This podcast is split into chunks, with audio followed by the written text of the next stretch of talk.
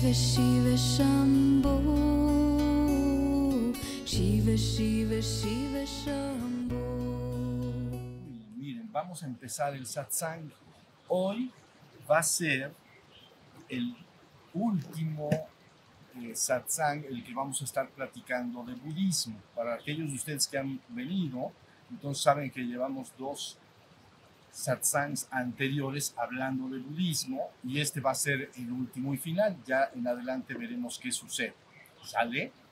Pero miren, acuérdense para aquellos de ustedes que, que estuvieron viniendo, que decíamos eh, que el budismo puede ser entendido muy bien partiéndolo en tres bloques eh, diferentes de estudio. Ellos los llaman vehículos, ¿no? Entonces era el Inayana, el segundo era el Mahayana y el tercero era el Vajrayana.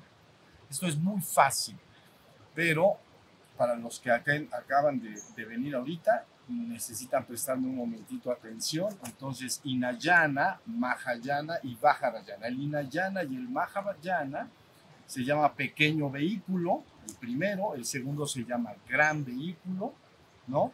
Y el tercero se llama Vajrayana, que quiere decir vehículo del diamante o Tantra búdico. ¿Sale? Entonces, aquí lo importante para aquellos que vinieron es entender que el primero y el segundo vehículo, el Inayana y el Mahayana, habla exclusivamente del despertar de la conciencia espiritual. ¿Sale? Eso para los que vinieron lo entienden bien y los que no vinieron, si acaso vieron, vieron eh, los videos que hay en línea, entonces sí lo entenderán y si no, deben escuchar los que están ahí en línea para entender muy bien. Entonces, voy a hacer un repaso rapidísimo para ya entrar bien a lo que es el Vajrayana. Porque de hecho, el Vajrayana tiene no solo la vía del despertar, tiene la vía del despertar y la vía de la creación del cuerpo de luz. Eso es lo que hay que entender. ¿Ya vieron? Entonces, decíamos que el Inayana es ese pequeño vehículo o ese primer desarrollo del budismo en los primeros siglos. Entonces, lo que buscaba es que el ser humano vaya desde un estado que llaman ellos samsara hacia un estado que llamamos nirvana. Entonces, a grandes rasgos podríamos entender el estado de samsara para el ser humano, el estado en el cual el ser humano se identifica preferentemente con su cuerpo y su mente. Es decir, cree ser su cuerpo y su mente. Eso es lo que llamaríamos samsara. Ya platicamos mucho más las veces pasadas, pero bueno, la identificación, el polo de identificación en el ser humano es yo soy el cuerpo y mi mente, yo soy mi cuerpo y yo soy mi mente. Entonces, en el Inayana se busca a través de ciertas prácticas que ya platicamos, prácticas básicamente de atención, entrar en un camino que ellos llaman entrar en una corriente, como si vas a atravesar un río y pasas, entras en la corriente, vas avanzando gradualmente hasta que llegas a la otra orilla todo ese proceso es para ir despertando la conciencia del ser humano, la conciencia de ser. Eso es todo lo que se quiere lograr.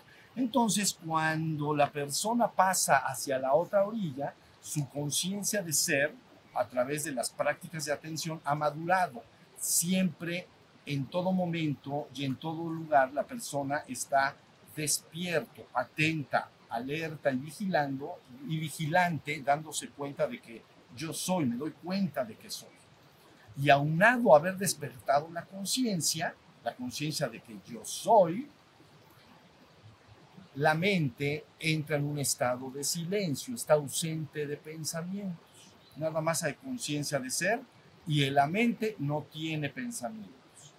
¿Ya vieron? Por supuesto, si la persona quiere pensar, quiere imaginar, lo puede hacer pero en el estado de nirvana solo hay conciencia de ser, me doy cuenta de que soy, hay conciencia y la mente está silenciosa, sin pensamientos, sin imágenes, sin distracciones, etc. Y por eso le llaman vacío, vacío de pensamientos. ¿Ya vieron? Entonces, la palabra nirvana querría decir extinción, porque es nirva es extinguir, extinción de los remolinos en la mente. Es un estado en el cual la mente ya no está todo el día parloteando, ya no está todo el tiempo pensando de manera dirigida o de manera descuidada y divagante, sino que en el estado de nirvana la persona estaría en el estado de conciencia de ser y la mente estaría en silencio o vacío. Eso es lo que se ha logrado. Y yo me he referido a este como un nirvana menor. ¿Estamos ahí? Una vez que la persona madura ese estado de nirvana menor, luego explique en el siguiente satsang, cuando hablé del Mahayana, que, que en el Mahayana se busca avanzar más desde un nirvana menor, no solo alcanzar el nirvana menor, que le llaman la liberación personal, sino avanzar más hacia un nirvana mayor, desde un nirvana menor hacia un nirvana mayor. Ahora, la vez pasada, cuando hablé de este tema, nada más expliqué los pasos que había que lograr. No sé si los recuerdan, pero eran, se tenía que ir del vacío a un gran vacío, luego a un supremo vacío y luego a un supremo gran vacío. Eso es lo que dije, pero nada más dije eso. Y dije que uno era la licencia, entrar de prepa a la licenciatura era estar ya en el vacío, ya en el nirvana, avanzar en la licenciatura y culminarla sería gran vacío, y luego la maestría, supremo vacío, y luego el doctorado en la universidad, ¿no? Supremo gran vacío. Pero no dije que se tiene que vivir en cada uno de esos estadios. Hoy lo voy a tener obligadamente que explicar. Puede ser un poco abstracto para algunos de los que estamos acá, pero de todas maneras se tiene que entender bien que es algo muy preciso.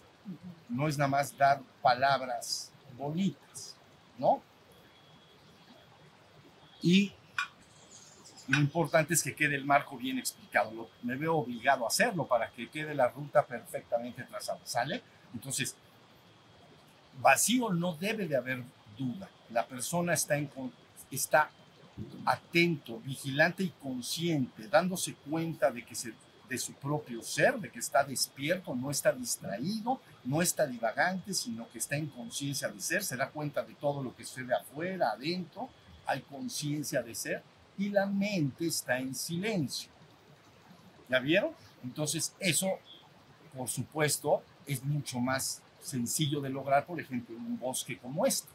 Si ustedes se van por allá y se sientan y están contemplando la naturaleza, pues no tienes en qué pensar. Entonces, bueno, no tendrías para qué pensar. Podrías estar en ese estado despierto y en ese silencio de la mente, en estado contemplativo.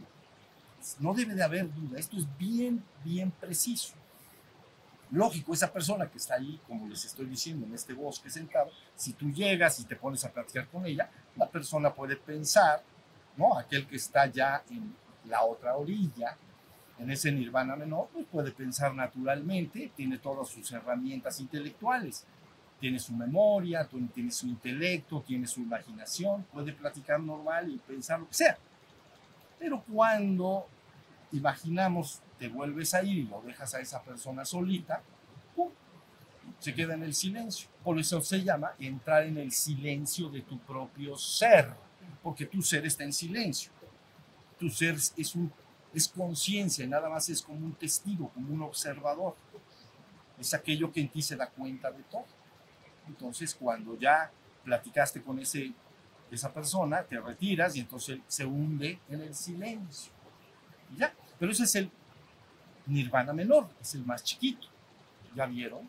Entonces, ¿cómo hacer para pasar y qué significa pasar del vacío al gran vacío? Al, sí, al gran vacío. Bueno, esto es un marco teórico, pero es muy preciso y la persona que no lo ha vivido le puede resultar un poco abstracto, pero bueno, tiene que quedar bien filmado. ¿Ok?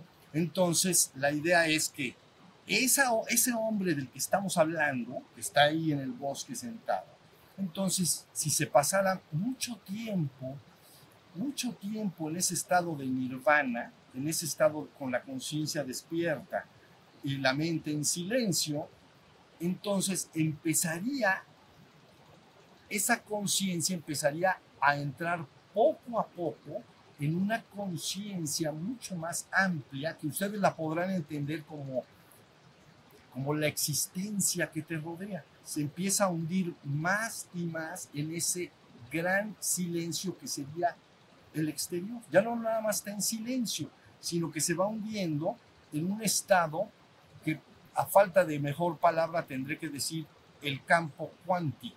Si ustedes han oído esa palabra, entonces ese contemplativo, ese que está en el nirvana menor, al quedarse ahí y seguir contemplando y permaneciendo en ese silencio, se empieza a hundir en ese campo cuántico. Y entonces se hace un gran vacío, inmenso. ¿La vieron? Inmenso. Y lo empieza, lo, se empieza a dar cuenta de él. Vamos a llamarle campo cuántico para, porque tenemos una referencia de esto todos nosotros. Y entonces pero hay una cosa muy importante en el gran vacío, aquel que se da cuenta de ese, aquella conciencia que se da cuenta de ese gran vacío, mantiene una relación sujeto-objeto. Es decir, yo me doy cuenta de ese vacío. Algo parecido a yo me doy cuenta de ese árbol. ¿Ya vieron? Entonces yo soy el sujeto y ese árbol que está ahí es el objeto. Entonces el sujeto se da cuenta del objeto, el sujeto es consciente del objeto. Si me estoy explicando, hay una relación sujeto-objeto. ¿Ya vieron? Bueno, pues en el gran vacío, la conciencia del contemplativo silencioso de ese hombre que está en nirvana empieza a darse cuenta de un vacío inmenso que le rodea llámenle la existencia. Se hace enorme, casi como si se empezara a perder en ese vacío. Pero hay una relación, yo me doy cuenta de ese vacío. Aún no soy ese vacío. Yo me doy cuenta de ese vacío, pero no soy ese vacío. ¿Ya vieron? Entonces hay esa relación objeto, perdón, sí, sujeto con el objeto. El objeto sería el gran vacío.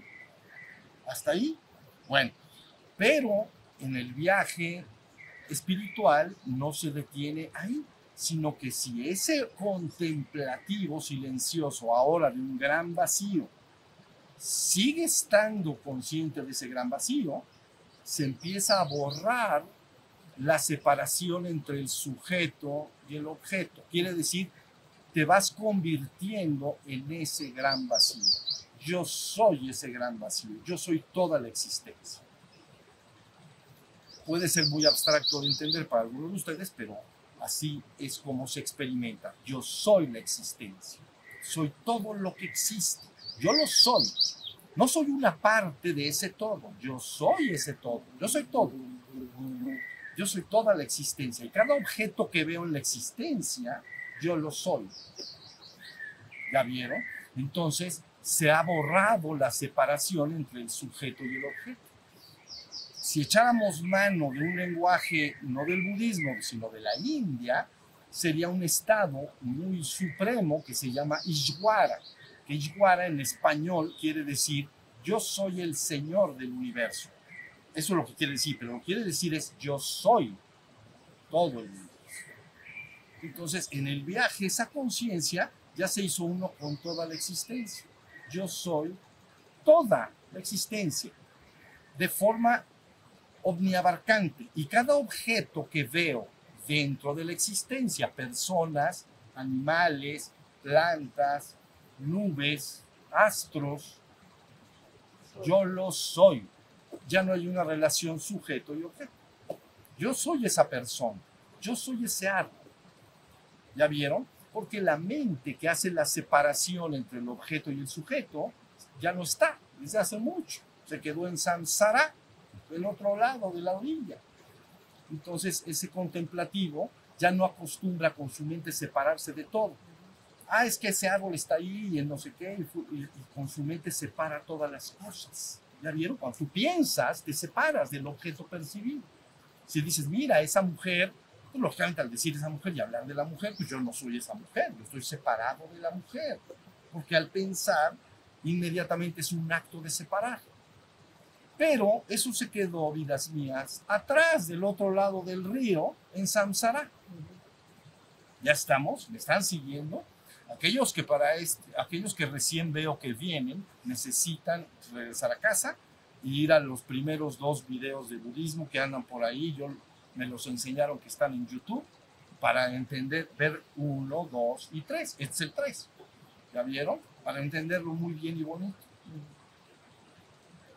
Bueno, pues aquel que en el aquel contemplativo silencioso que ha entrado del gran vacío a un supremo vacío es alguien en el cual se ha borrado la separación entre el objeto percibido, entre, entre el sujeto y el objeto. Tanto el gran vacío como existencial, todo un espacio, imagínate tú, como todos los objetos que están dentro. Yo soy todo eso. Ahora entonces has llegado a la culminación en tu viaje de regreso a lo divino. Ya, yo soy toda la existencia. Soy todo lo que veo. Soy todo lo que oigo. Soy todo. Yo soy todo y el todo en todos. Eso es un supremo vacío. Ya no es grande. ¿Ya vieron? El grande es el anterior. Supremo vacío. Bueno, hasta ahí puedo decir con palabras. Pero ese contemplativo silencioso, que ya se sabe uno con toda la existencia, a veces le llaman conciencia cósmica, ¿no? Lograr la conciencia cósmica, así le dice, y últimamente, desde los años 60 para adelante, ¿no? Conciencia cósmica porque tengo la conciencia de que soy el cosmos, soy la existencia, ¿ya vieron? Es un estado cumbre, es muy iluminativo, es muy, muy elevado, muy, muy elevado. Bueno, pero ese hombre o ese ser humano, vamos a decir, que ya está en el estado de, no de vacío, no de gran vacío, sino de supremo vacío, pues sigue está quedándose ahí en, en, contemplativo y silencioso. Y entonces en un momento dado se rasga un pequeño velo, imagínate un velo, ¿no? Se rasga y por primera vez ese contemplativo velo que está del otro lado del velo, afuera de la existencia. ¿La vieron? Y entonces eso sí es supremo gran vacío, porque lo que está detrás del velo es el absoluto. Es lo que en Occidente nosotros entenderíamos como la divinidad, ¿no? Dios, la divinidad, así le llamarían en Occidente. Entonces se ha rasgado el velo de ese contemplativo y ya no solo soy todo el universo, soy todo el universo y soy la trascendencia, soy toda la existencia y soy lo que está fuera de la, existencia. Soy también la trascendencia, lo que está fuera del tiempo-espacio. ¿Ya vieron? Y entonces esa es una vivencia extraordinariamente suprema, porque se llama supremo gran vacío en el sentido de que ahora ese hombre, ¿no? Ha roto la última separación, ya no entre el, el, sujeto y el objeto percibido en la existencia, la última separación entre la existencia y la trascendencia. ¿Ya bien? Y cuando a veces, al principio, se entra en ese estado y luego se quita, como si se abriera, se rasgara el velo un momentito, ¿no? Y luego se vuelve a cerrar. Como un día soleado, que hay nubes, y de repente se abre, ¿no? Y, y ves inmediatamente el sol, ya, ¿no? Como está en este momento, está el sol. Pero pasan unos segundos, instantes, y se vuelve a cerrar. ¿Ya vieron? Pero luego la idea del viaje espiritual es que tiene que finalmente quitarse ese velo y entonces para ese ser la trascendencia y la existencia son una sola cosa. ¿Ya vieron? Esa es, esa es la culminación del viaje espiritual hasta el doctorado, que dijimos hace unos ¿Ya vieron? ¿Se entiende más o menos? Sé que es muy abstracto, pero crean, es muy preciso. No es de que es abstracto y es muy preciso lo que se tiene que vivir. Entonces, ¿a dónde ha llegado ese hombre? Ya no es un nirvana menor, ha llegado, yo le llamé entre aquí en los grupos, nirvana mayor, pero oficialmente se le llama maha para nirvana. ¿Por qué? Porque maha es grande, para es más allá y nirvana pues es nirvana. Es el gran estado más allá del nirvana. Porque ya ni es vacío, ni es gran vacío, ni es supremo vacío. Es un supremo gran vacío. Entonces, y eso se le llama, es el que vive y permanece en ese estado, eh, al culminado esa vivencia, se le llama Buda perfecto consumado. Y entonces, si es un Buda perfecto consumado, puede explicar con pelos y señas todo el camino. Si no, aún no puede explicar con pelos y señas todo el camino, no se le llama Buda perfecto consumado, se le llama Patrekia Buda, que quiere decir algo así como Buda solitario o Buda que no enseña. Está viviendo esas experiencias, pero no las sabe transmitir. Entonces le llama Patrekia. Es un Buda que no enseña, un Buda solitario.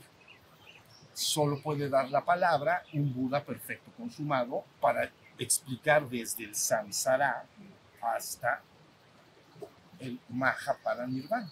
¿Ya vieron? No está sabrosísimo esto. Esto está encantador. Bueno, pero ahí tienen. Entonces, ahora sí ya.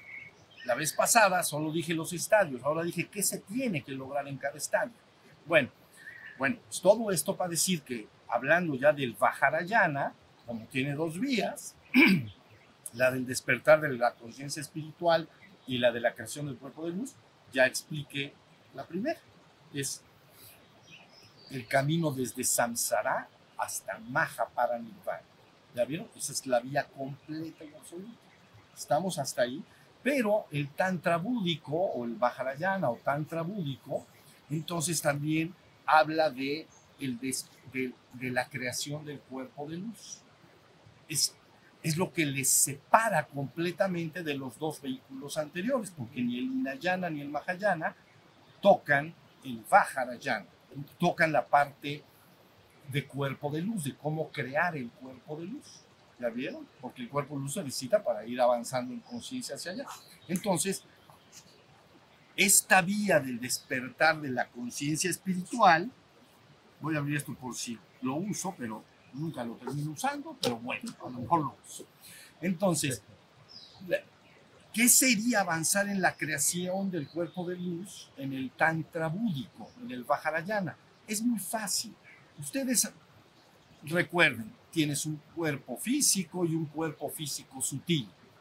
¿Ok? Cuerpo físico, cuerpo físico sutil.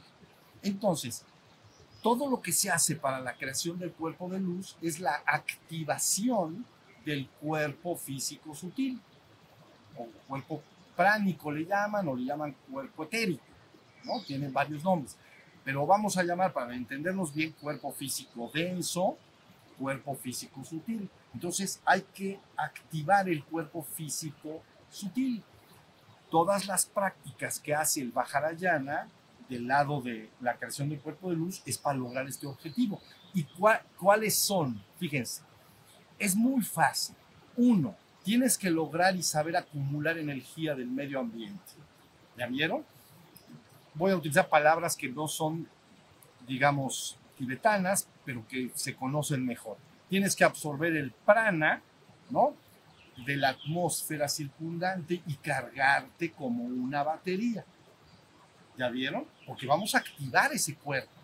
Lo vas a poner como pepita en comal. ¿Ya vieron? Entonces, primero, tengo que, tú cuando las personas normales comen y respiran, se cargan de energía. ¿no? Se cargan de energía. Cuando reposan también, cuando se acuestan y todo, descansan, el cuerpo absorbe eh, esta energía. Pero bueno, pero las prácticas que, que, que se han diseñado a través de los siglos es cómo puedo adquirir más de la cantidad de intercambio natural. Porque el hombre con su respiración y comida, la energía que adquiere, pues, se la gasta. Se la gasta caminando, se la gasta riendo, jugando, pensando, platicando con su familia, cuidando a sus hijos. ¿Ves?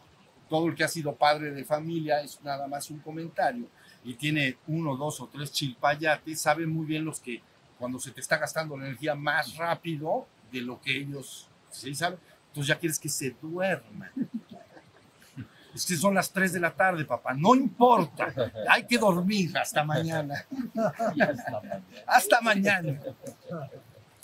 Porque el papá está sintiendo un desbalance entre la energía que implica, ¿no? Si tiene uno, mm, pues hay más o menos. Tiene dos problemas. Tiene cinco. Nos manda a las 2 de la tarde a todos. Pero bueno, para que entiendan el desbalance de adquirir contra gastar. ¿Ya vieron?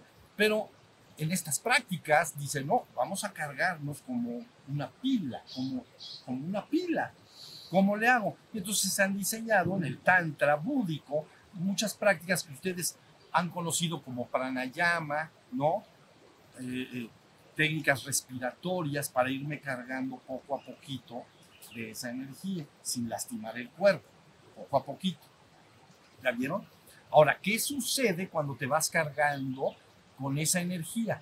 Que esa energía empieza a fluir dentro del cuerpo físico sutil por unos canales que también se, se les llaman como canales, los canales energéticos, lo voy a decir en español, canales energéticos. Entonces fluye por los canales energéticos del cuerpo y los abre porque fluye mucha energía, como me cargué como una pila, fluye más energía por los nadis y entonces se, se me abren más, se abren. ¿Ya? ¿Ya vieron? Porque le estoy metiendo más presión de energía, cada vez me cargo más y me cargo más, ¿ya vieron? Entonces todo el sistema de canales energéticos o nadis, por ahí dicen que son 72 mil si quieren contarlos, pueden ir y hacerlo, pero vamos a decir que sean eso. Así como tienes todos tus sistemas sanguíneos, ¿no? Muchas venas principales, venas y arterias intermedias y pequeñitas venas y pequeñas venitas capilares, etc. ¿Ya bien? Pues igualito. Tienes todo tu sistema de, de, de venas, ¿no? O tu sistema nervioso que también enraiza todo tu cuerpo, pues igualito, pero es como es en el cuerpo físico sutil, ¿ya vieron? Entonces es en el, en, el sistema de nadis, de, de los canales energéticos. Hasta ahí va. Ahora, sigo con ciertas prácticas, de las cuales a lo mejor hablaré un poquito al final, sigo con estas prácticas y entonces se empie así como tu sistema nervioso se anuda recuerden bien, se anuda en algunas partes del cuerpo y les llamamos plexos, plexo nervioso ¿no? del corazón o de bajo del abdomen, como se hace una especie de nudo de muchos nervios. Entonces, el equivalente en el cuerpo físico sutil se llaman ruedas o chakras, ¿no? O centros psíquicos, así les llaman. Entonces, esa energía que, que acumulaste, empieza a fluir por, y abre estos, estas ruedas o estos chakras. Fíjense bien lo que va a ir pasando. Ya hasta ahí va, hasta ahí va. Bueno, te cargaste de pilas, se abrió el sistema energético de canales, se abrieron las ruedas psíquicas o, o chakras, pues, pero luego se diseñaron con el color del tiempo otras prácticas y ya son lo que distingue al tantra búdico, son las prácticas de tipo sexual. Entonces, si empieza la persona a hacer ciertas prácticas de tipo sexual, la energía despertada en, la, en las prácticas sexuales, entonces aporta una cantidad inmensa dentro del sistema. ¿Ya vieron? Y entonces se suma, ya no nada más es la que lograste captar con tus respiraciones, sino con las prácticas de Tantra, ahorita voy a hablar un poquito de eso, se llena de más energía ya ustedes conocen acá la transmutación sexual en frío, en caliente, solitario, en pareja. Y entonces ahora esta energía empieza a caminar por todas partes, pero con pero más energía. Y si tú sigues y sigues, entonces literalmente te sale un chipote en la coronilla, pero se llama protuberancia psíquica. Quiere decir que ya, ahora sí como dicen por ahí, ya no haya por dónde salirse la energía. Ya no haya. Ya se salió por todos lados, ya se salió por los chakras, ¿no? Y entonces finalmente empieza a salir una cosa que aquí arribita, por, ah, pues por eso ven a los budas que les ponen un- una especie de sombrerito acá, de, con pelo también, o sea, como si fuera parte de la cabeza, y se le llama protuberancia psíquica. Y esa protuberancia psíquica es que ya de plano la energía está empujando hacia arriba de manera extraordinaria, hasta que finalmente cuando se crea esta protuberancia psíquica, entonces empieza la persona a tener los estados de conciencia de los que acabo de hablar. ¿Ya vieron? Y empieza a tener sus despertares cósmicos y despertares de trascendencia. Hasta ahí va la cosa. Entonces, todo el trabajo está en lograr esto. Ahora, ¿qué pasa? Se dice, bueno, y como resultado de esta activación del cuerpo físico sutil, como empieza a radiar una energía alrededor de la persona, ellos le llaman ese cuerpo de luz en el budismo, en el budismo tántrico, le llaman cuerpo de arcoíris, ¿no? Porque es identificado como algo así como los tornasolados colores del nácar. ¿Han visto la concha nácar? Bueno, esa cuando le, le da el sol, entonces se le hace así, ¿la vieron? Precioso. Tornasolados colores de la concha nácar. Entonces es lo que está radiando de la persona. Y se le llama cuerpo de arcoíris, porque muestra, dependiendo del tipo de persona, colores. ¿Ya vieron? Bueno, pero ahí acaba ya todo, todo, todo, todo. Pues no, porque resulta que ya sucedió todo lo que estamos diciendo. Y lógicamente en conciencia, todo esto y abriéndose los centros, principalmente el sexto y séptimo, ¿no? La persona empieza a tener accesos a estos estados elevados que ya hablé hace un momento. Gran vacío, supremo vacío, supremo gran vacío. Pero como la activación de ese cuerpo sutil está verdaderamente lleno de energía viviente, ¿no? Ese cuerpo de luz resplandece con el resplandor del firmamento. Entonces, no está separado el cuerpo físico sutil del cuerpo físico denso. ¿Ya vieron? Están muy íntimamente relacionados. Entonces, lo que le está pasando al cuerpo físico sutil, también, durante todo el proceso también, pero le está pasando también al cuerpo físico denso. ¿Ya vieron? Y entonces, finalmente, en el marco teórico, digamos que si el proceso avanza y avanza y avanza, no solo el cuerpo físico sutil se transmuta en luz, se transmuta en un cuerpo de arco iris radiante y hermoso, sino que el cuerpo físico le empieza a pasar lo mismo. Y entonces, en el estado de, de mayor avance en este proceso, ¿no? Lo que sucedería es que el cuerpo físico empieza a hacerse transparente y finalmente desaparece de la visión y es transmutado en luz. Desaparece de la visión física. Ese sería el último paso. ¿Ya vieron? Y luego tan tan. Ahí, ahí ya si llegas ahí, pues ya se, ¿no? Puedes retener ese proceso, sí, un tiempo mientras quieres que no suceda, pero las personas que ya va a suceder, va a suceder, va a poder suceder. Se activa todo, ¿ya vieron? Y sucede el proceso. Hasta ahí está la idea entendida. Entonces, ¿cuáles son los pasos?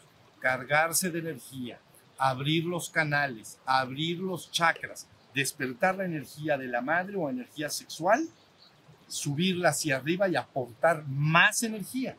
Luego sabemos muy bien que hay una energía descendente y que yo he llamado como energía del padre. La, de, la que sube le llamo energía de la madre y la que baja energía del padre. Pero en este proceso empieza a intervenir también mucho la energía del padre descendente. Entonces, ahí está todo el secreto. ¿Ya vieron cómo está? Sencillito. Nada más hay que hacerlo. Y- y- bueno,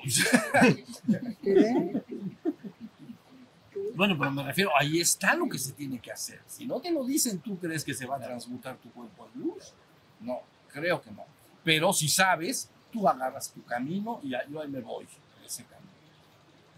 ¿Ya vieron? Ahora, en el tantra búdico, y con esto prácticamente termino, miren, en el tantra búdico, este, hagan de cuenta que se divide en, el tantra budista se divide en tantra externo y tantra interno. El tantra externo no contempla prácticas sexuales. ¿Ya vieron? Y luego el, pan- el tantra interno sí las contempla, prácticas sexuales. Al principio, al meditador se le pide que haga prácticas, sobre todo cuando son vida monacal, etcétera, se le pide al monje en este caso, ¿no? Que haga prácticas sexuales imaginativas. Entonces, está en, tú lo ves así en meditación al monje, pero su imaginación, ¿no? Ya sabe lo que está haciendo. Entonces, para que se prenda el fuego sagrado, el fuego de la madre. Es como pensar en algo que te gusta comer, ¿qué le pasa a la saliva? Algo parecido. Entonces, la persona en el tantra interno se empieza con una práctica sexual imaginativa o mental. La persona cierra sus ojos, se imagina, una si es hombre, digamos, una hermosa mujer diosa de luz transparente y preciosa, pero ¿cómo? ¡Qué bárbaro! Entonces, entonces, y él está meditando, meditando, y entonces avanza en sus prácticas, ¿ven? No es un asunto, por supuesto que es placer, no es livinidoso, pues, por supuesto que es sensual, pero no livinidoso. Entonces, y tú dices, ¿para qué les recetan esa práctica? Ah, pues se tiene que prender el fuego sagrado y como algunos de ellos son monjes y monacales, allá los mantienen muy separados, ¿no?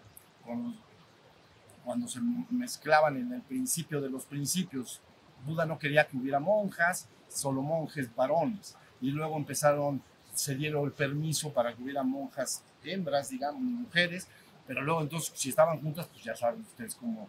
Entonces tienen por tradición una gran separación entre, monjes. Entonces esos, esos monjes, eh, primero, ya en el tantra interno, sexo imaginativo. ¿Está clarísimo? Entonces la persona siente un avivamiento del fuego sagrado, que es lo que estás finalmente buscando. Y entonces empieza el proceso del que ya he hablado. ¿Ya vieron? Y luego en una práctica más avanzada es práctica sexual con la consorte espiritual, es decir, ahora no es mental, es físico-físico, que es el tantra que la gente normalmente conoce, ¿no? Físico-físico. Y entonces es la oportunidad de, se llama consorte, lo he hablado muchas veces, porque se experimentará finalmente la misma suerte. Con y sorte viene de, con es la misma y sorte es suerte. Entonces, ambos dos eh, pareja sagrada, digamos, pareja espiritual con intención espiritual, se unen en una, en, en una experiencia para buscar que se detone todo lo que estoy diciendo, que todo el proceso de despertar y todo el proceso del cuerpo de luz se vaya llevando a cabo. Entonces, una consorte, ¿la viste? Y entonces, pues ya finalmente, este, eso es lo que sucede. Y luego, el, luego una práctica final del tantra muy avanzada ya es nada más casi, casi, después de todo lo que ha pasado, esperar a que el proceso suceda, ¿no? La persona se mantiene en un estado que ellos llaman Rigpa, que es el estado pura conciencia todo el tiempo, y como ya activaste todo el proceso, ya se va a detonar, si entienden como algo que, ¿cómo decir? Ah, como, como una moto como una moto que le das con el pedal. Y tú le haces run, pero no se prendió. Run, run. Y cada vez hace más largo. Run, run. Se vuelve a apagar. Hasta que de repente hace run. Y ya se, ya se prende la moto. Algo parecido. Derivado de todo lo que la persona ha hecho antes, entonces en el último grado, la persona se mantiene en ese estado de, supremo gran vacío o gran vacío a donde haya llegado y permite que el fuego vaya llevando a cabo el proceso de transmutación final del cuerpo en luz, cuerpo físico. ¿Ya vieron? Hay, sí, ahorita no voy a hablar de ellos, pero hay varios signos muy evidentes y claros de que el proceso se está acercando. ¿Ya vieron? Se conoce muy bien. Entonces, así es la historia. ¿Ya vieron? Entonces, Si ustedes entran en línea, van a ver que ahí donde en una de las páginas que hay compendios del trabajo que hemos hecho acá, todos los compendios, hay una pestaña que se llama escritos. Bien, ah, pues sí, los traje. Mira, algunos de ellos que pueden todo esto es de budismo.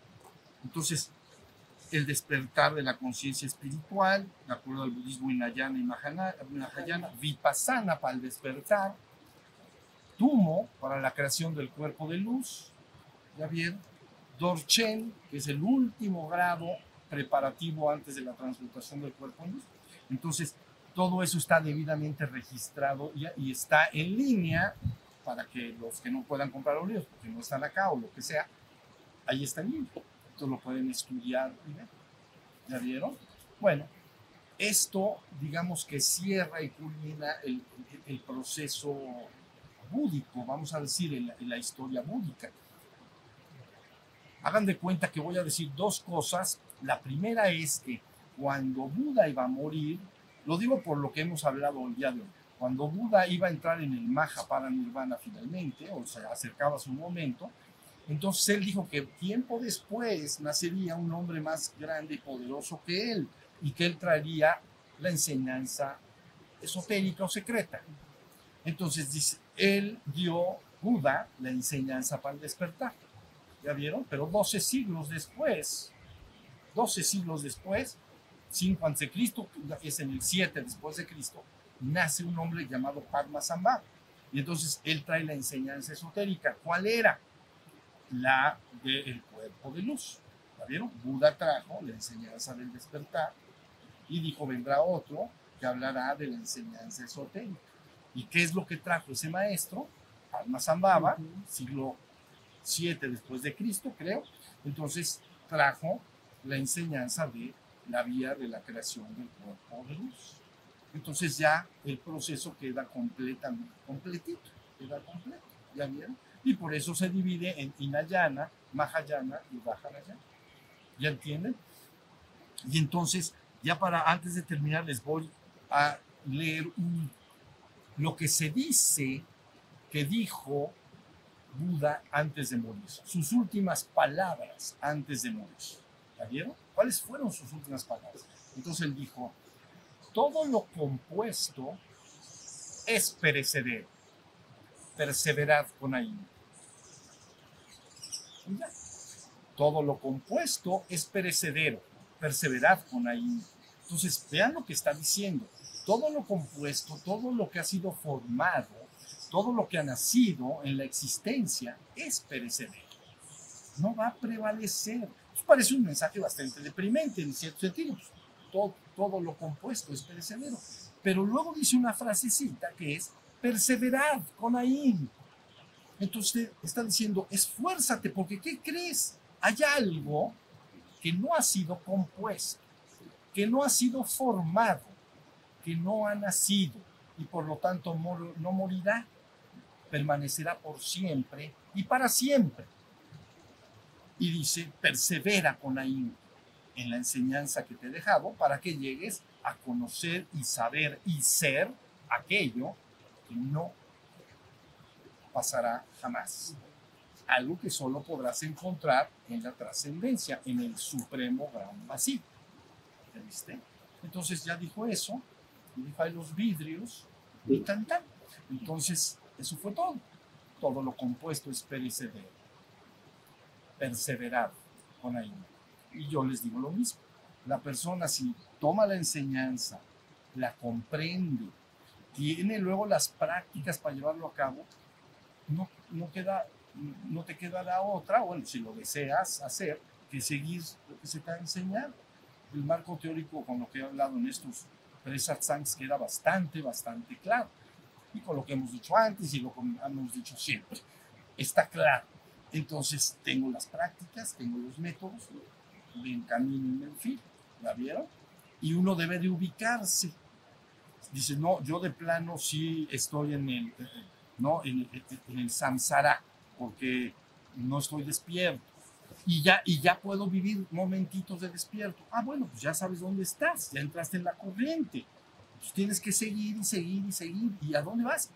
Ah, es que el estado de la otra orilla, llegando a la otra orilla, ya también me dijeron cuál es. Es esa misma conciencia despierta, pero el, el, intelecto y la mente en silencio. Entonces, ya no tienes más que estar buscando lograr eso. Paralelamente e idealmente, debes hacer prácticas energéticas que ayudan extraordinariamente a que el proceso se vaya llevando a cabo. ¿La vieron? Entonces, la inmensa mayoría de, de las tradiciones espirituales del mundo eh, utilizan ambas vías. ¿La vieron? No, no, no, todas completamente. El budismo zen no usa más que el despertar. Bueno, el Hinayana también, como ya dijimos. ¿La vieron? Pero la mayoría de las tradiciones espirituales sí conocen esas dos vías que debe de practicarse paralelamente. Las prácticas energéticas, acuérdense, y con esto ya termino, les he dicho una y otra vez, las prácticas de fuego no son prácticas de juego. ¿Ok? ¿Tenemos tiempo? Sí. Las prácticas de fuego no son prácticas de juego. Entonces tienes que ir aumentando el fuego sagrado poco a poquito. Y ya hemos dicho muchas veces, y hay mucho puesto en internet de que, cómo prevenir que no se te ¿cómo se dice por ahí? No quedar tostado. ¿Entienden? Entonces, cuando uno siente que se le está pasando la mala energía, pues bajarle, ¿no? Y luego otra vez, ¿no? Bueno, yo creo que con esto el budismo queda suficientemente desnudado. Y este, ya más adelante a ver en qué nos ocupamos. Bueno, ¿alguien alguna pregunta, no? ¿Descansamos? Descansamos, ¿verdad? Porque estuvo todo. ¿verdad? ¿Sí? Bueno, pues entonces levante sus manos, por favor.